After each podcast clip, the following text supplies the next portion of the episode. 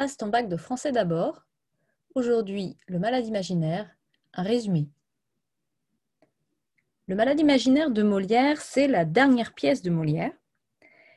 Et à ce titre, c'est une pièce particulièrement intéressante parce qu'elle met en abîme la propre vie de Molière et elle intègre beaucoup des opinions qu'avait Molière sur la médecine.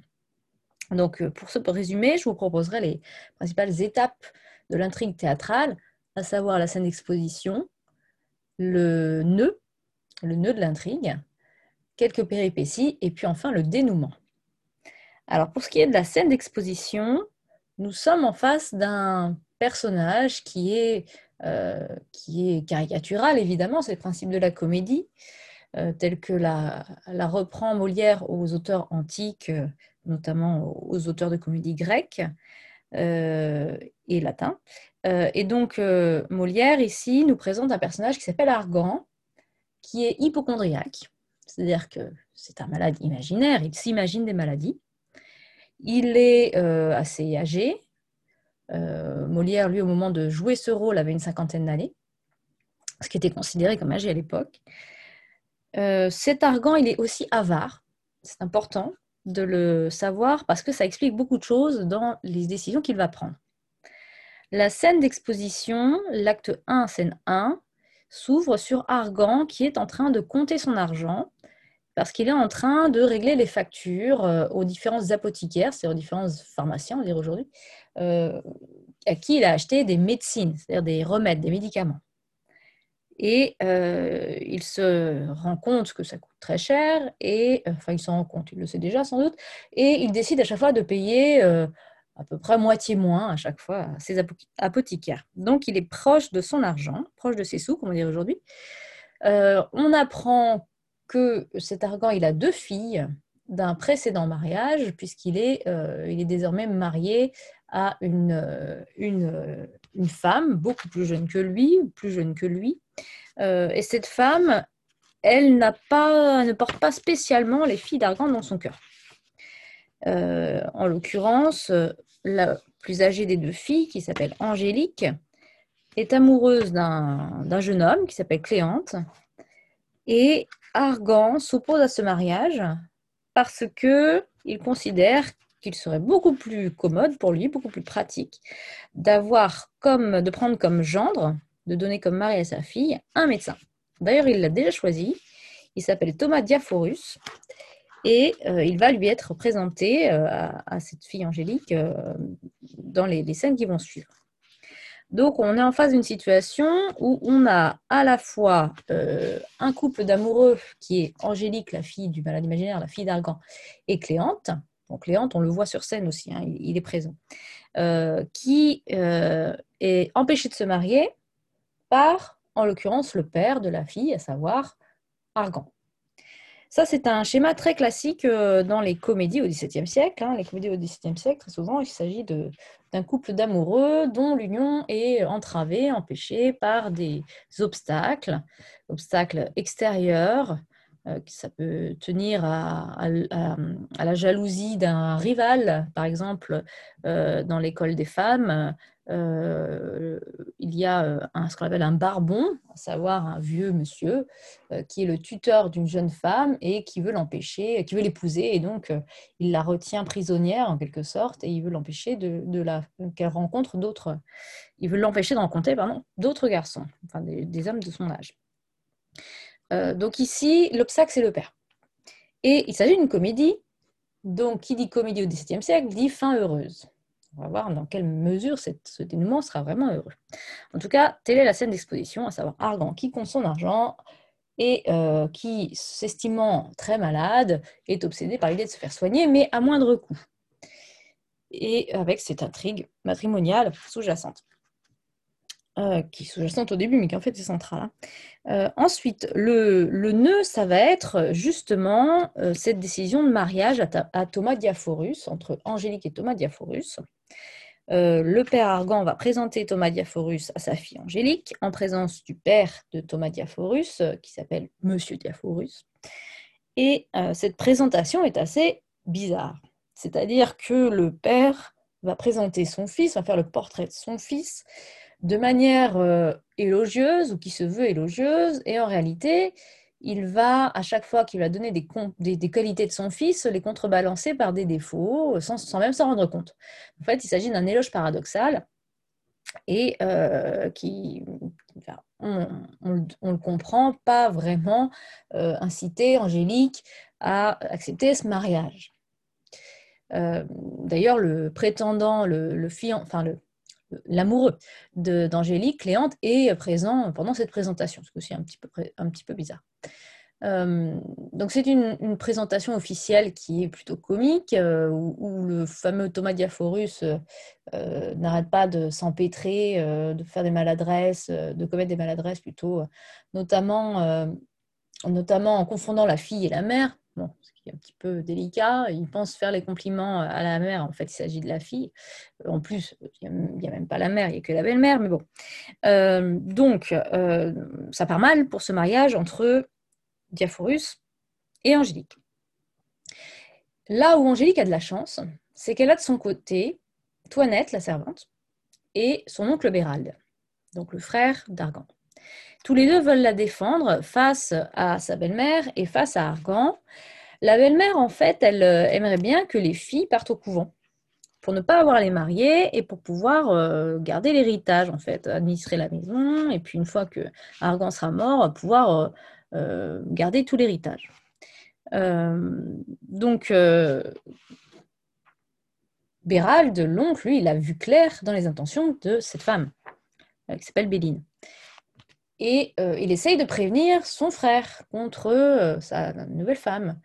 Bien sûr, Argan, lui, fait la sourde oreille. Il n'a pas du tout, n'est pas du tout lucide sur les intentions de sa, femme, et même il finit par croire un peu que, tout le monde est ligué contre sa nouvelle femme, que c'est vraiment pas sympa. et donc, il est toujours méfiant vis-à-vis de ce qu'on peut lui dire pour l'alerter contre sa nouvelle femme. Il y a plusieurs discours, plusieurs dialogues plutôt entre Argan et son frère Bérald, et Bérald n'arrive pas à convaincre Argan de laisser Angélique épouser Cléante euh, et euh, d'arrêter d'être obsédée par, euh, par la médecine, par les remèdes, par le fait d'être soi-disant malade. Et, à un moment, entre Bérald et Argan, il y a un passage assez intéressant où Bérald et Argan vont parler de Molière. Sachant que Molière joue Argan à l'époque, hein, sur scène. Bon, il l'a joué que quatre fois, parce qu'après il est décédé, mais euh, et donc, il joue Argan, euh, qui, euh, lui, se moque de Molière en disant Molière, quelle honte, ces pièces contre les médecins. le jour où il sera malade, tant mieux pour lui si personne veut aller le soigner. Et, et Béral lui dit de toute façon, Molière, il n'appellera personne à son chevet, il n'appellera aucun médecin à son chevet. Alors, ce passage, il est très intéressant parce que Molière est en train de parler lui-même et il est en train de défendre sa, propre opinion sur les médecins, à savoir qu'ils sont euh, dangereux. Alors ça résonne de manière un peu particulière aujourd'hui, ce passage-là, euh, dans le contexte euh, sanitaire que nous avons vécu et que nous vivons. Mais en réalité, il faut bien replacer ça dans son contexte, à savoir que la médecine du XVIIe, ce n'est pas la médecine du XXIe siècle. La médecine au XVIIe siècle, elle est composée de... Enfin, elle est constitué à partir d'un savoir qui n'est pas scientifique encore. On opère des saignées, c'est-à-dire qu'on fait, une incision dans une veine pour pouvoir euh, faire couler le sang en pensant qu'il y a du mauvais sang qui s'écoule, qu'il y a un déséquilibre d'humeur, je ne rentre pas dans le détail de la médecine du 17e, mais, euh, euh, et qu'il faut, pour rééquilibrer les humeurs dans le corps, faire sortir du sang. Donc, ce qui peut affaiblir certains malades dans, le cas de, de pathologies qui, qui passe par la fatigue ou qui, justement euh, passe par, euh, le, sang ou, un équilibre général euh, du corps. donc c'était souvent un remède contre-productif, en fait, la saignée. La saignée, elle s'opérait par l'incision, elle s'opérait aussi par l'application de sangsues, par exemple, sur la peau. et puis, on administrait beaucoup de, de clistères, c'est-à-dire en fait de, bah, de purification, de purgation, euh, de, lavement, en fait. Hein. De, donc, euh, de lavement euh, administré par l'anus, pour le dire clairement.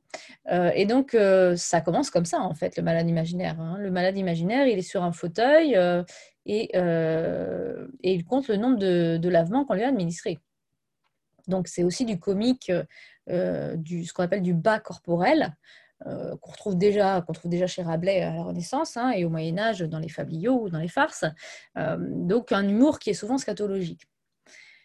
Et donc tous ces remèdes administrés à l'époque, Molière en fait du comique, justement, euh, notamment scatologique, parce qu'il s'en moque, parce que lui, il ne croit pas en l'efficacité de ces remèdes. Ce n'est pas le seul, hein, Montaigne non plus, il ne croyait pas trop en la médecine, un siècle auparavant. Euh, et donc le passage dont je vous parle entre Bérald et Argan, il est intéressant pour ça, pour ce débat autour de la médecine du XVIIe, et pour le fait que Molière se cite lui-même et cite une pièce de Molière dans une pièce de Molière. Donc c'est ce qu'on appelle une mise en habit. Donc ça, c'est une des péripéties. Il va y avoir une autre péripétie qui va être euh, le fait que Toinette, qui veut vraiment, vraiment aider la, pauvre petite Angélique, euh, va décider de se déguiser elle-même en médecin pour convaincre, par cette, en revêtant cette autorité qui est la seule qu'accepte Argan, donc pour convaincre Argan de ne pas marier Angélique et de, convaincre aussi qu'il n'est pas si malade que ça. Euh, alors, elle, se déguise et euh, en ce sens d'ailleurs, elle occupe une place euh, qui est souvent développée chez, dans les pièces de Molière de la servante maline, rusée, parfois même plus rusée que son maître. Alors, ça pourrait amener vers les comédies de ballet. Je ne vais pas développer sur les comédies de ballet ici. Je le ferai dans, dans le, dans, dans, pourquoi j'aime la pièce de Molière, Le malade imaginaire. Euh, mais c'est un personnage très intéressant, cette Toinette, parce que euh, en fait, c'est elle qui mène la danse, du début à la fin. Et le terme est d'autant plus important, la danse, parce que, que c'est une comédie-ballet. C'est-à-dire que c'est une comédie qui était, euh, qui était accompagnée de moments chantés et dansés. Ça s'appelle les intermèdes. On les voit écrits dans la pièce. Hein. c'est écrit premier intermède, deuxième intermède, troisième intermède. Et donc, ça ponctue la pièce. Donc, elle mène la danse, cette Toinette. Et donc, quand elle se déguise en médecin, euh, elle va réussir à convaincre Argan, qui ne se rend compte de rien, il ne voit pas du tout que c'est sa, servante. Euh, elle, prétend qu'elle a 90 ans, et ça passe. Euh, et donc, elle réussit à le convaincre d'une part qu'il n'est pas si malade que ça, et ensuite que s'il veut vraiment connaître les intentions de sa femme et de sa fille, il n'a qu'à faire semblant d'être mort elle va révéler qu'elle n'est que sa servante au bout d'un moment, bien sûr. Hein. Euh, euh, et, donc, euh, il va suivre son conseil, et ça, c'est à toute fin. C'est la dernière péripétie qui conduit au dénouement. Et donc, il fait semblant d'être mort. Et il constate que sa femme est contente qu'il soit mort. Donc là, bon, il comprend que en fait, elle était avec lui juste pour l'argent. Et puis, Angélique, elle, elle va réagir complètement différemment. Bon, elle va être éplorée, c'est-à-dire en pleurs, désespérée parce que son père est mort et elle va euh, décider de ne pas épouser Cléante par euh, respect pour euh, la parole, enfin, elle n'avait pas, promis à son père, mais par respect plutôt pour, pour son père, en fait, pour le vœu de son père, qu'elle n'épouse pas Cléante. Et lui, il entend ça, il se dit, ah là là, ma fille chérie, elle m'aime vraiment, elle. Et donc, il va l'autoriser à épouser Cléante à une condition, c'est que Cléante devienne médecin. Alors Cléante dit, oui, bon, si vous voulez, s'il y a que ça, je peux devenir care en médecin, c'est-à-dire pharmacien en médecin. et Toinette dit, mais pourquoi est-ce que vous, vous ne deviendriez pas médecin? Et euh, Argan dit Ah oui, mais comment on peut faire? Je suis trop, trop âgée maintenant pour apprendre. Et elle lui dit Bon, non, non, euh, vous inquiétez pas, moi, je, il y a des gens de ma, de ma faculté que je, que je peux convoquer. Euh, il est un peu, un peu étonné. Et ils se livrent tous à une espèce de cérémonie bizarre. On fait croire à Argan, en fait, qu'il peut être intronisé médecin déclaré, proclamé médecin à travers une cérémonie où il va y avoir des chants, des danses, un peu de latin, de cuisine, c'est-à-dire du faux latin. Euh, et, et, voilà, ça va être une espèce de cérémonie magique qui va le faire devenir médecin. Il va avoir le savoir euh, du médecin nécessaire à se, guérir lui-même. Euh, et ça, c'est le dernier intermède, et c'est comme ça que finit en fait la pièce du malade imaginaire. C'est le dénouement du malade imaginaire.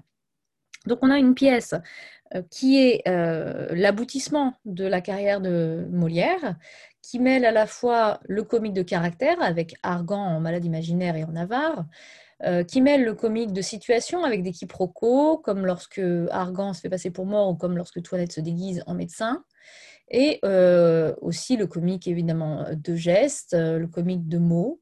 et par exemple l'utilisation d'un faux latin. et le comique de geste quand Toinette et Argan se courent après autour du fauteuil euh, parce que Argan n'est pas content et qu'il euh, veut attraper Toinette, mais il n'y arrive pas, il s'essouffle, il finit par, s'asseoir parce qu'il n'y arrive pas. Euh, donc on a tous les comiques qui sont représentés dans cette pièce de Molière. Et c'est une pièce à la fois très vivante et très touchante quand on connaît l'importance qu'elle a dans la vie de Molière, puisque c'est peut-être celle qui est la plus proche de ses préoccupations au moment où il l'écrit. C'est une pièce qui traite de la mort, au moment où lui-même va mourir. Euh, puisqu'au bout de la quatrième représentation, il tombe évanoui euh, à la fin du troisième intermède euh, sur le fauteuil qui est fauteuil d'Argan. Ce fauteuil, on l'a encore. Et il décède dans la nuit à son domicile. ce sera donc la dernière pièce et le dernier jeu de Molière.